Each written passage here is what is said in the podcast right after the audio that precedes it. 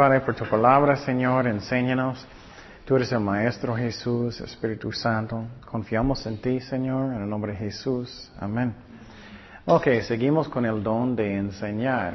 Y otra vez, este don es uno específico, pero cada persona necesita enseñar a veces. Y uh, es uno que tenemos que tomar muy en serio. Ya decimos que un más grande juicio para personas que enseñan es una responsabilidad muy grande. Y para mí quiero enseñar exactamente lo que dice la Biblia, no opiniones de hombres, exactamente lo que dice la Biblia. Y uh, estamos representándolo.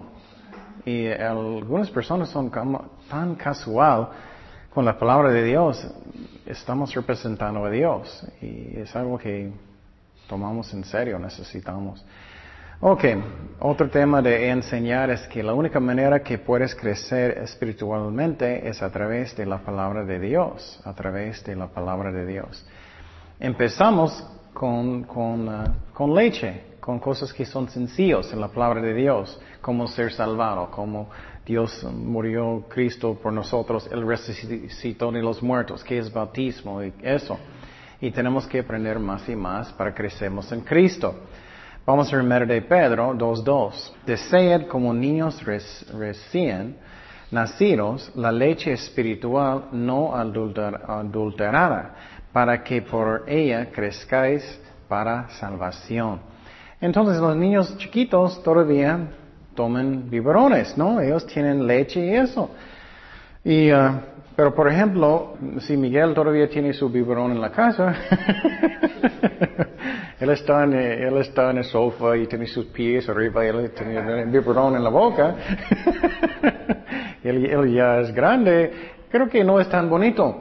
Es lo mismo con nosotros. Si todavía no sabemos nada de la palabra, no crecemos, eso no está bien. Vamos a Hebreos 5:12. Porque debiendo ser ya maestros, después de tanto tiempo tenéis necesidad de que se os vuelva a enseñar cuáles son los primeros rudimentos de las palabras de Dios.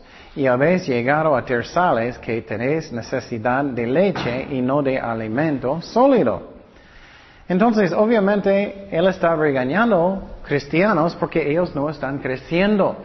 Y eso pasa mucho, especialmente si estás en una iglesia y el pastor no enseña nada. Y piénsalo, si después de algunos años en la iglesia y piensas que aprendí y no aprendiste nada, eso está mal. no crecemos si no aprendemos nada. Y muchas veces el pastor tiene la culpa. Claro, nosotros, nosotros necesitamos estudiar.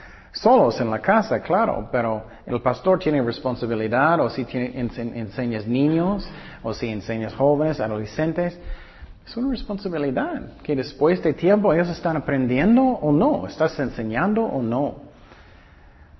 No solamente como dos temas, y, algunas iglesias tienen solamente como poquitos temas y es la única cosa que ellos enseñan. Entonces, ¿qué dice? Y todo aquel que participa de la leche es un experto en la palabra de justicia porque es niño. Pero el alimento sólido es para los que han alcanzado madurez para los que por el uso tienen los sentidos ejercitados en el discernimiento de bien y de mal. Entonces, eso es como crecemos en Cristo. Estudiamos, oremos eh, la palabra de Dios.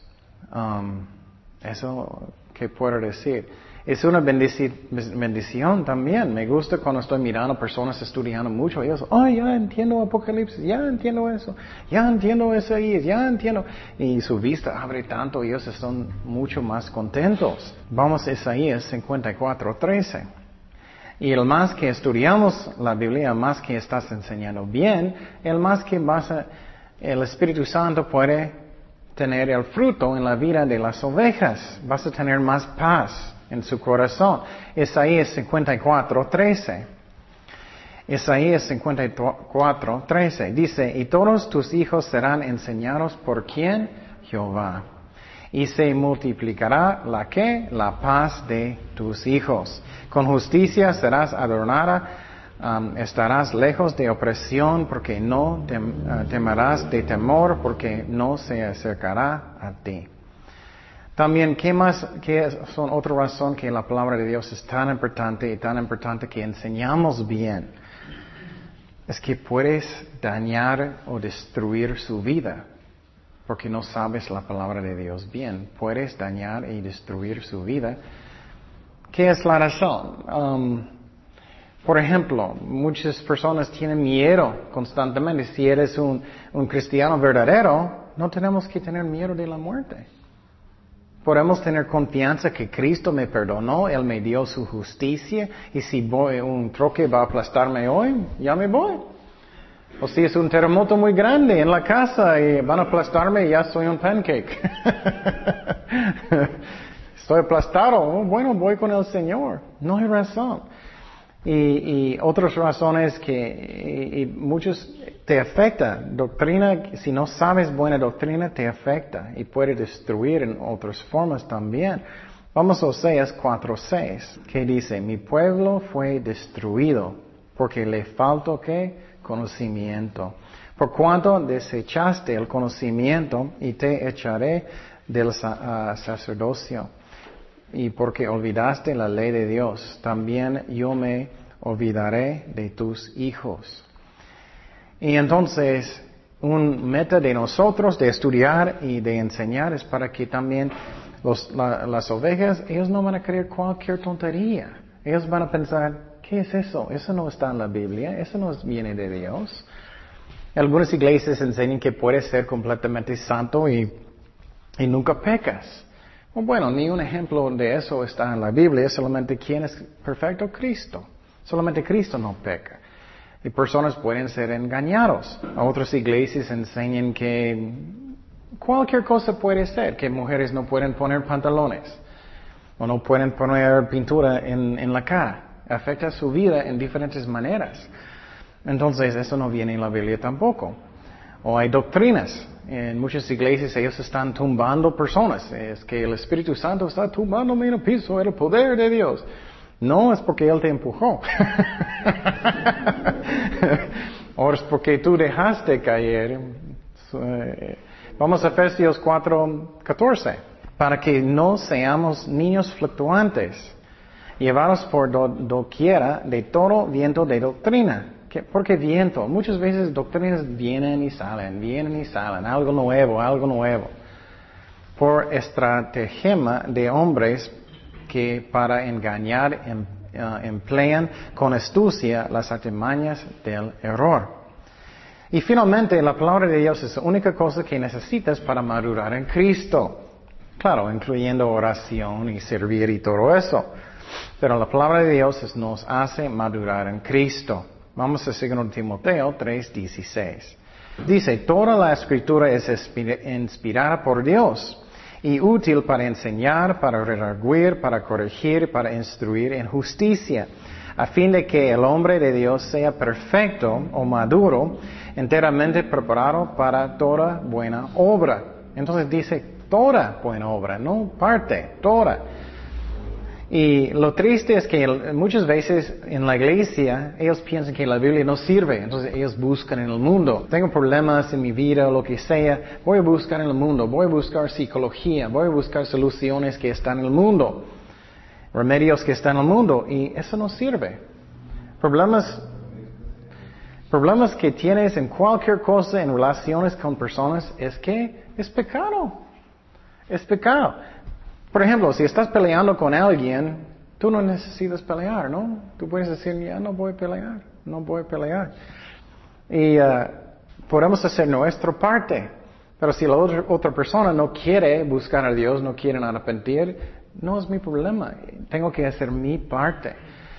Y personas muchas veces buscan uh, cosas en el mundo, psicología, y eso, eso no es. La palabra de Dios es suficiente. Cristo no tenía, los apóstoles no tenían. Entonces, por dos mil años ellos no podían hacer nada. Eso a mí es ridículo. Colosenses 1.28, que dice, um, a quien anunciaros, amonestando a todo hombre y enseñando, mire, enseñando a todo hombre en toda sabiduría a fin de presentar perfecto, maduro en Cristo Jesús a todo hombre. Entonces, enseñando la Biblia nos ayuda a madurar en Cristo. Y algo que dije el miércoles pasado, muchas veces personas dicen la Biblia no sirve porque ellos no quieren que obedecerlo. Eso es la razón. Muchas veces personas dicen, ay, no sirve, todavía tengo problemas con enojo, y, uh, pero estoy enojado. ellos no quieren perdonar, ellos no quieren dejar las cosas, ellos no quieren negar a ellos mismos. O tengo tantos problemas codiciando mujeres, tantos problemas. Pero oh, me encantan mis revistas y, me, gusta mirar las mujeres caminando en la calle o lo que sea. Es que tenemos que obedecer a Dios para que no estamos alimentando la carne. Otra cosa, enseñar no es entretenimiento. Algunas personas solamente van a la iglesia porque es social o porque uh, mis amigos están o solamente porque uh, está bien para tener amigos. No estoy diciendo que no, pero si solamente tú vas a la iglesia porque el pastor es tan chistoso, tengo otro chiste. o porque él puede hablar tan bueno como el mundo, o solamente porque la música es tan, tan bonita o lo que sea. Y claro, puedes tener bonita música, no estoy diciendo que no. Pero si solamente vas por esa razón, eso solamente es carnal.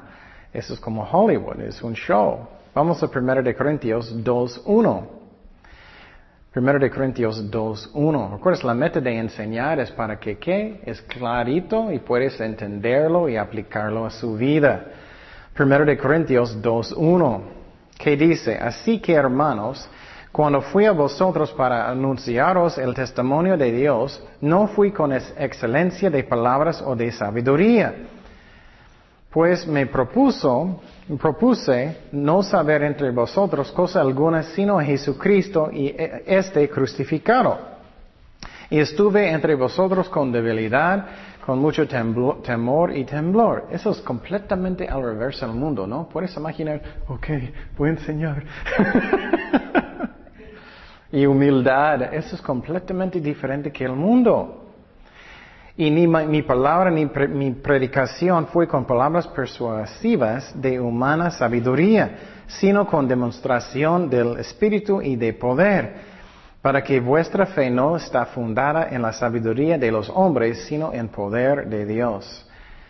Ok, ¿qué es la razón? Para que personas están creciendo realmente, que no es solamente es algo que no es real. Ok.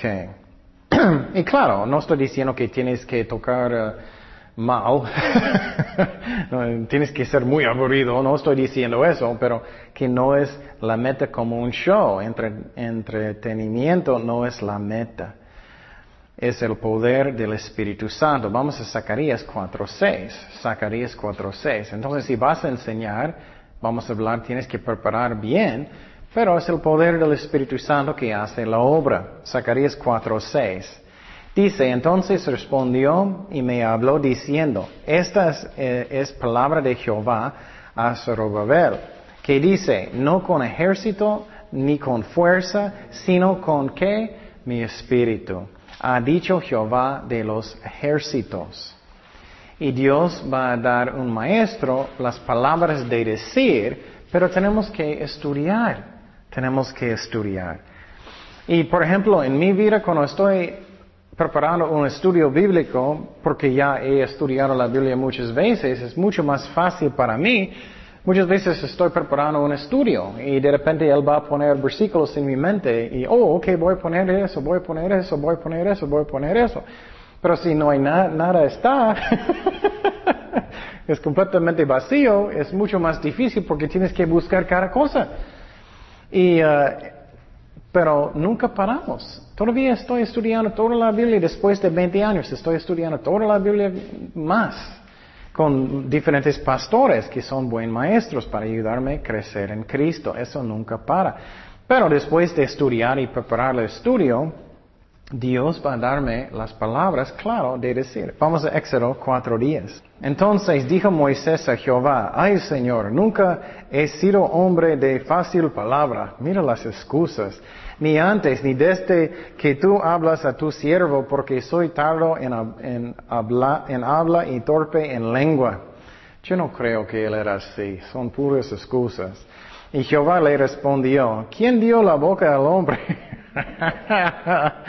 ¿O quién hizo el muro y al sordo? al que ve al ciego. No soy yo Jehová. Ahora pues, ¿puedes imaginar que Dios está hablando de directo así y Él está dando excusas? Ahora pues ve, yo, y yo estaré con tu boca y te enseñaré lo que hayas de hablar. Entonces, si tienes un llamado, tenemos que tener fe que Dios va a guiarnos. Eso, por ejemplo, cuando estoy preparando el estudio, estoy orando, Dios dame lo que tú quieres. Y por fe, recibe por fe. No es que estoy mandando a Dios, vas a hacer eso. No, es que tengo confianza que Él va a darme lo que Él quiere que digo. Es confianza porque es su voluntad de alimentar sus ovejas. Pero tenemos que orar y, tener fe que Dios va a guiarnos. Vamos a, y tenemos que orar. Vamos a 1 de Corintios 11, 23. 1 de Corintios 11, 23. ¿Qué dice? Porque yo recibí del Señor lo que también os he enseñado. Entonces, él escuchó lo que Dios dijo y él enseñó que el Señor Jesús, la noche que fue entregado, tomó pan. Vamos a Gálatas 1.11. Gálatas 1.11. ¿Qué dice? Gálatas 1.11. Mas os hago saber, hermanos, que el Evangelio anunciado por mí no es según hombre. Pues yo, pues yo ni lo recibí ni lo aprendí de hombre alguno, sino por revelación de Jesucristo.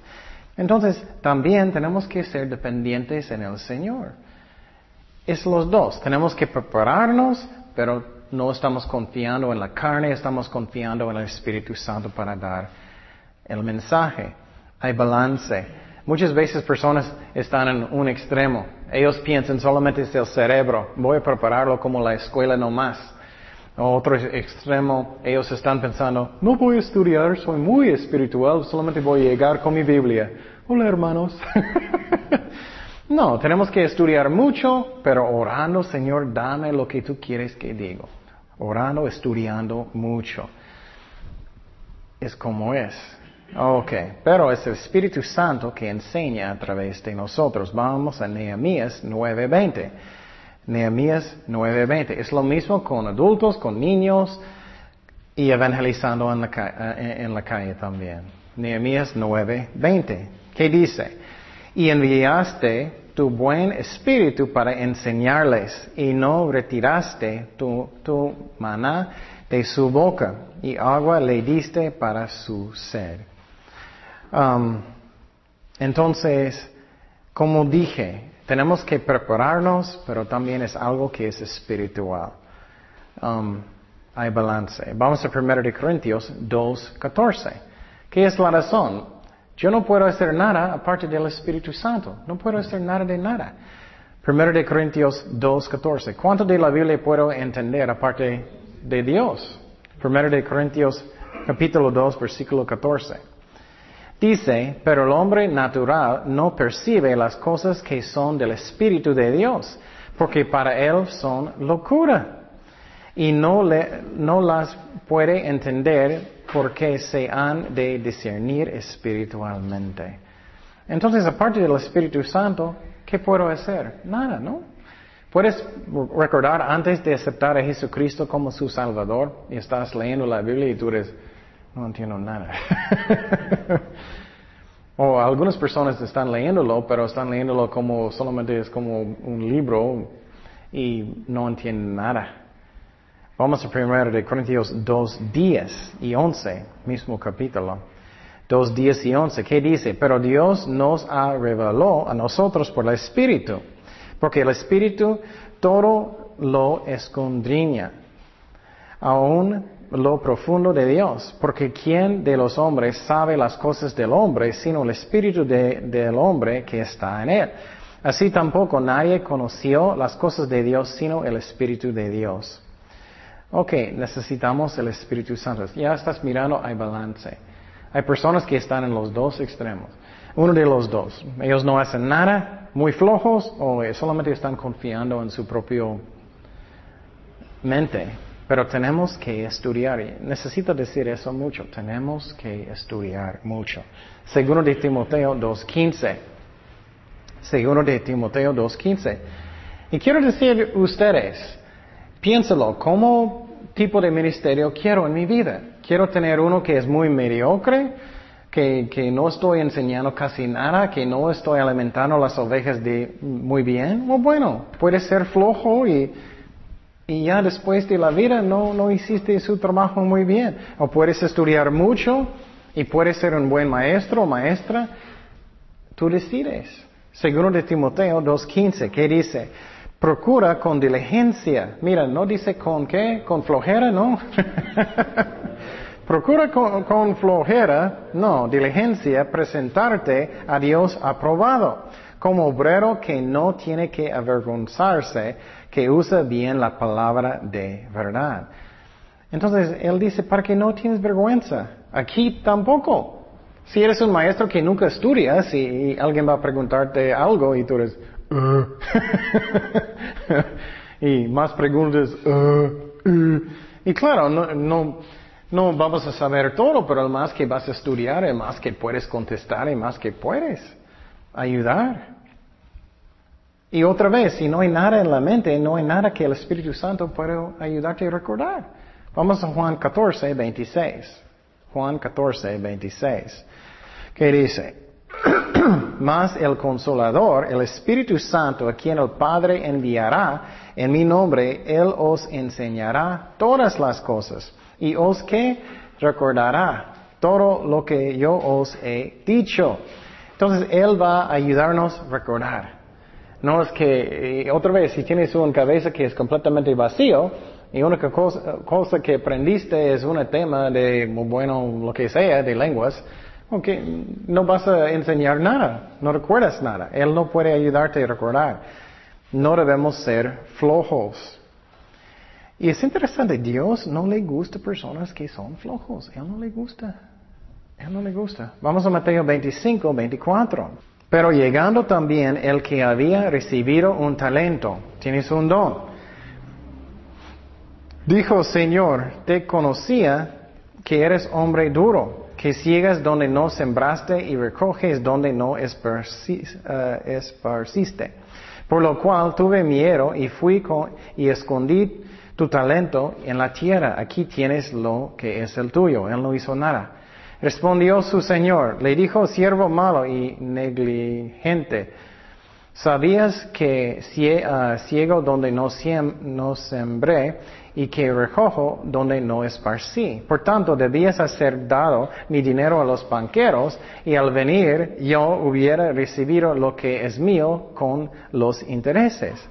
Quita, quítale pues el talento y darlo a otro que tiene diez talentos. Eso es muy interesante. Él está diciendo, si tienes dones y si tú eres fiel y otra persona no es fiel, Él va a darte el talento que Él tenía. Qué interesante, ¿no? Entonces, el más fiel que somos, el más que Dios va a darnos más responsabilidad, más ministerios, más bendiciones. Pero, ¿qué dice en versículo 29? Porque al que tiene le será dado y tendrá más, y al que no tiene, aún lo que um, tiene eh, le será quitado. Entonces, tenemos que tomarlo en serio. Dios quiere usarnos, Él nos ama. Pero ¿cómo soy? ¿Soy fiel o no? Y otra cosa, es muy importante que tenemos metas. Eso no es una, una parte del estudio. Pero si no tienes metas en su vida, ¿qué vas a alcanzar después de un año? Nada. Si tienes nada de metas, ¿vas a alcanzar qué? Nada. Y uno que es muy fácil, por ejemplo, los MP3, tú puedes decidir, ok, yo voy a escuchar un estudio cada día o la mitad de un estudio cada día.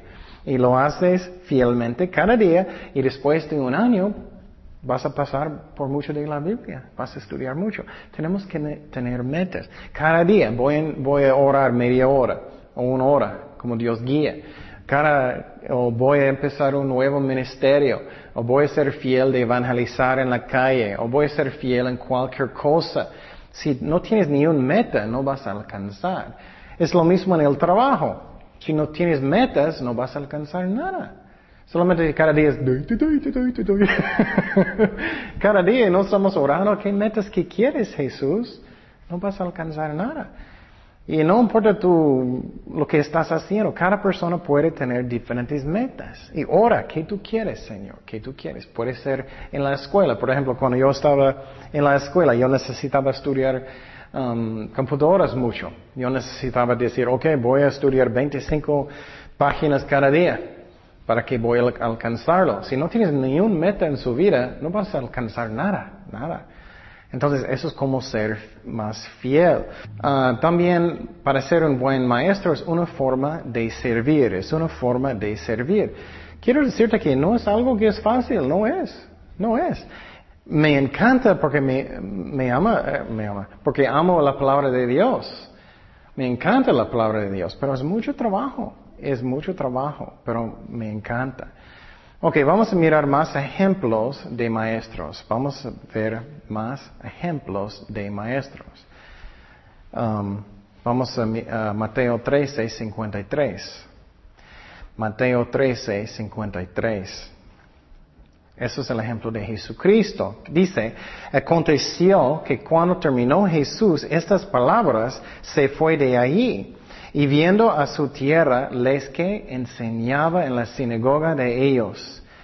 Entonces él estaba enseñando. Él no era solamente, arrepiéntate, tienes que aceptar a Dios. No era solamente eso, enseñando. Cristo hizo eso. De, de, tal manera que se maravillaban y decían, ¿de dónde tiene este, esta sabiduría y estos milagros? Entonces Cristo enseñó. Marcos 2.13. Vamos a Marcos 2.13. Mira lo que dice. Después volvió a salir al mar y toda la gente venía a él, a Jesús, y que y les enseñaba. Entonces, estamos mirando qué importante es enseñar, ¿no? Qué importante es. También, la otra cosa que es muy importante, si tienes hijos o tienes que corregir a alguien o, regañar a alguien, necesitamos enseñar también. A veces personas con sus hijos, ellos se enojan mucho y solamente un castigo y no explica. Tenemos que explicar y enseñar qué es la razón. Y vamos a mirar un interesante ejemplo. Vamos a Marcos 11. Marcos 11 es algo que pasó con Cristo cuando Él estaba regañando gente. Marcos 11, 15. Eso es cuando Cristo entró en el templo y ellos estaban usando el templo de Dios como un negocio, robando la gente. Vinieron pues a Jerusalén y entrando Jesús en el templo comenzó a echar fuera a los que vendían y compraban en el templo y volcó las mesas de los cambistas, cambistas de los cambistas y las sillas de los que vendían palomas y no consentía que nadie atravesase en el templo llevando uh, utensilio, utensilio alguno. Y mira lo que él hizo y les enseñaba. Qué interesante, ¿no? Eso es muy importante porque a veces personas solamente están regañando personas. Tienes que explicar qué es la razón. No, no solamente algunas personas dicen, no tomes alcohol, tonto.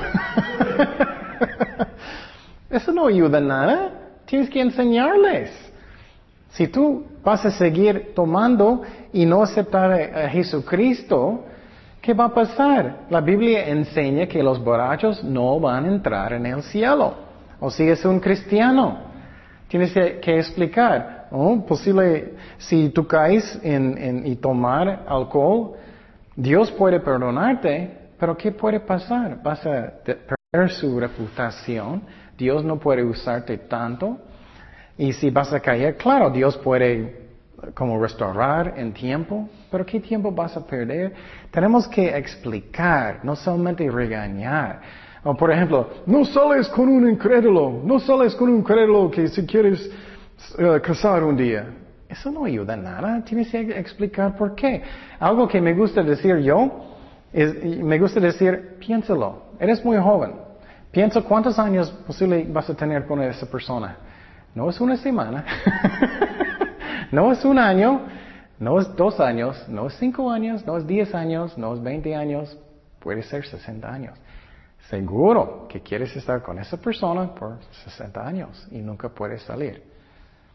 Mira la diferencia de enseñar de solamente regañar. ¿Qué tonto que haces? eso no ayuda nada. Tenemos que enseñar las razones. Tiene un efecto mucho más fuerte.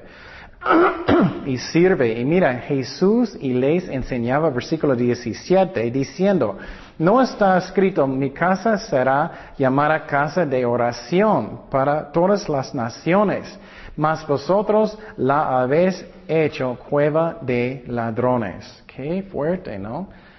Él no dijo solamente, ay, tú tontos, uh, estás codiciando dinero ya. No, él dijo, la razón es porque mi casa debe ser una casa de oración. Él dijo, tú cambiaste un lugar de ladrones. Tenemos que enseñar y explicar. No solamente regañar, eso no sirve. Um, otros ejemplos. Um, o quiero decir que también es Dios que toca el corazón, es Dios que toca el corazón cuando vas a enseñar a alguien. Vamos a Juan 6, 45. Juan 6, 45. Esa es la razón cuando voy a hablar con un niño. Yo recuerdo recientemente un niño estaba portando mal en la clase aquí. Yo hablé con el niño y dije, la niña, y dije, bueno, si tú vas a enseñar a una, aunque es chiquita, expliqué todo, es muy chiquita. Y dije, ¿tú vas a gustar si estás enseñando una clase un día en el futuro y todos los niños están hablando? Y era, no. y, y, dije, y expliqué todo. Y finalmente dije, si sigues así no puedes ir a la clase. Pero es importante que enseñamos para que ellos entiendan la diferencia. También dije, ¿Tú crees que puedes entender y aprender la palabra de Dios si todos están hablando? Y no. Entonces tenemos que explicar, enseñar. Ok, ejemplos de apóstoles enseñando. Ejemplos de apóstoles enseñando. Vamos a Hechos 5, 19. Hechos 5, 19. Mas un ángel del Señor abriendo de noche las puertas de la cárcel y sacándolos, dijo, id y puestos en pie en el templo, anunciar al pueblo todas las palabras de este, esta vida. Habiendo oído esto, entraron de mañana en el templo y ¿qué enseñaban? Entre tanto vinieron el sumo sacerdote y los que estaban con él y convocaron al concilio y a todos los ancianos de los hijos de Israel y enviaron a la cárcel para que fuesen traídos. Entonces ellos estaban enseñando en el templo. Muchas veces solamente pensando, pensando que ellos estaban evangelizando. No es cierto, ellos estaban enseñando. Vamos a Hechos 11, 25. Dice, después fue Bernabé a Tarso para buscar a Saulo o Pablo, y hallándole, le trajo a Antioquía y se congregaron allí todo un año con la iglesia y que enseñaron a mucha gente y a los discípulos se les llamó cristianos por primera vez en Antioquía. Entonces, esa es la razón en nuestra iglesia estamos enseñando Génesis a Apocalipsis, versículo por versículo, para que podamos crecer en Cristo y entender la Biblia. Y mira que un maestro es algo que es un, un don de Dios, es algo que tenemos que hacer. Ok. Y si no tienes un don para enseñar una clase o algo, necesitamos a veces, como dije, enseñar sus, sus vecinos, sus, su familia, lo que sea. Vamos a Hechos 18.9. Eso es muy interesante. Pablo quedó en la ciudad de Corinto um, por un año y medio para enseñar. Hechos 18:9 dice, entonces el Señor dijo a Pablo en visión de noche, no temas, sino habla y no calles, porque yo estoy contigo y ninguno podrá sobre ti la mano para hacerte mal, porque yo tengo mucho pueblo en esta ciudad. Y se detuvo ahí un año y seis meses enseñándoles la palabra de Dios. Ok, bueno, finalmente... Um, ¿Cuáles personas pueden enseñar? ¿Cuáles personas pueden enseñar? Cualquier persona puede tener el don de enseñar. Cualquier persona. Pero en la iglesia Todos somos iguales. El pastor no es más importante que la persona que enseña a los niños, los jóvenes, los adolescentes, nada. Nada es, nadie es más importante. Somos, todos somos iguales en Cristo. Pero hay orden en la iglesia. Eso no significa que, nadie es más mejor que otro. Vamos a Gálatas 3.28. Gálatas 3.28. Dice, ya no hay judío ni griego, ni hay esclavo ni libre, ni hay varón ni mujer, porque todos vosotros sois uno en Cristo Jesús. Entonces, lo que está enseñando que somos iguales, pero hay orden. Por ejemplo, en la casa, um, el, hombre, el marido, debe ser el líder de la casa, el pastor de la casa. No significa que la, la mujer es menos importante o o una persona menos. No, no significa eso. Pero hay orden en la casa, hay orden en la iglesia también. Y la Biblia enseña que mujeres no deben enseñar hombres, no deben enseñar hombres. Yo sé que muchas iglesias, muchísimos, ignoran esa, esa cosa que Dios dice. Y otra vez, no significa que hombres son mejores que mujeres, nada de eso, pero hay orden en la iglesia también. Y para mí, yo quiero decir lo que Dios dice. Y nadie necesita sentir que ellos son menos o nada de eso, pero hay orden que Dios dice. Y muchísimas iglesias ignoran eso. Entonces, una mujer, ellos pueden enseñar niños, pueden enseñar um, también um, niños hasta que ellos tienen, no, no sé, antes que ellos son hombres, 16 años, 17, algo así, más o menos, depende de la cultura. Pero cuando ellos ya son hombres adultos, mujeres no deben enseñar hombres. Vamos a 1 de Timoteo 2.11. La mujer aprenda en silencio, con toda sujeción, porque no permito a la mujer enseñar ni ejercer dominio sobre el hombre, sino estar en silencio. Entonces está muy claro que mujeres no deben enseñar hombres. Y otra vez, no significa que ellos son menos que hombres, nada de eso. Pero dice claramente que hombres, eh, mujeres no deben enseñar hombres adultos. Y, y, muchas iglesias dicen que eso solamente era cultura, eso solamente eran los tiempos de Efesios. Pero vamos a mirar que no, era desde el tiempo de Adán. ¿Qué dice? Porque Adán fue formado primero y después Eva. No era solamente cultura en Efesio. Mira lo que dice. Y Adán no fue engañado, sino que la mujer, siendo engañada, incorrió en transgresión. Pero se salvará engendrando hijos si permaneciere en fe, amor y santificación con modestia. Entonces lo que está enseñando aquí, lo que yo creo que esa parte significa, es la causa del caída de Adán y Eva en el jardín. Es que hay vergüenza de eso. Y entonces la mujer, ella puede como, como hacer una buena obra bonita um, para que ella va a hacer, uh, va a enseñar sus hijos bien y ella va a hacer este trabajo que es tan importante bien. Pero las mujeres, ellos pueden enseñar niños, ellos pueden enseñar hombres también, o niños, hasta que ellos tienen más o menos 16, 17 años, pero después cuando ellos son hombres adultos, no, ya no pueden. Um, y entonces, esas son las reglas de Dios. Y muchos ignoran esas palabras, pero a mí dice claramente es lo que dice.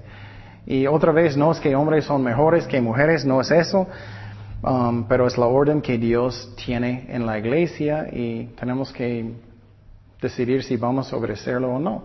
Y hay muchísimas, iglesias que dan excusas, muchas iglesias dicen, oh, bueno, ella está bajo de la autoridad del pastor, ya puede, oh, bueno, todavía está enseñando. a mí eso es una excusa, um, justificando. Y dice claramente no deben. Oremos. Señor, gracias Padre que tú eres fiel con nosotros. Señor, gracias por uh, el don de enseñar que tú quieres cuidar sus ovejas, que tú quieres hacer las cosas para que podamos crecer en ti, Señor. Ayúdanos, Padre. Guíanos en todo, Padre. Y uh, confiamos en ti. Darnos los dones del Espíritu Santo que tú quieres. Y uh, ayúdanos a crecer en ti, que no solamente estamos aprendiendo, pero que estamos poniendo en práctica las cosas. Gracias, Padre, en el nombre de Jesús. Amen.